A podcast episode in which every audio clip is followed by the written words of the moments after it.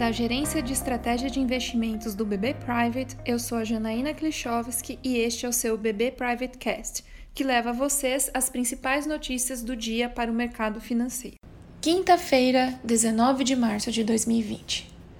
A quarta-feira foi marcada por mais uma onda de forte aversão ao risco, com os agentes de mercado novamente céticos com a recuperação da atividade econômica pós-coronavírus.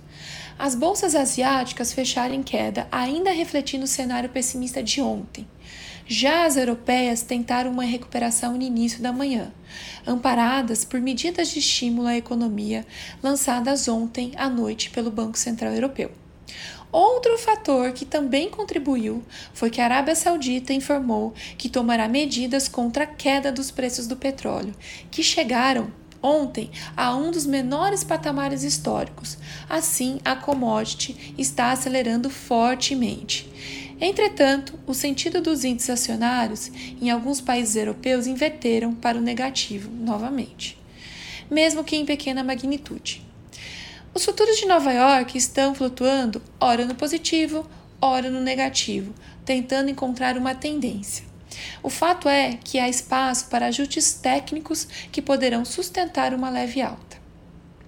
Por aqui, o mercado poderá refletir os movimentos externos já citados e as medidas de estímulo que a equipe econômica brasileira divulgou ontem, assim como a decisão do Banco Central Brasileiro, que cortou os juros em meio ponto percentual, chegando a um novo piso histórico, 3,75% ao ano, com uma possível indicação de pausa no movimento na próxima reunião.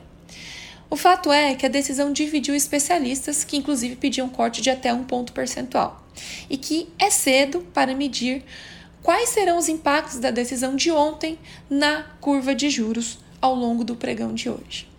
Além disso, espera-se uma nova onda de valorização do dólar, seja pelo diferencial de juros Brasil e mundo, que voltou a cair ontem, ou pelo movimento observado de fortalecimento no exterior da moeda norte-americana perante a diversos países emergentes.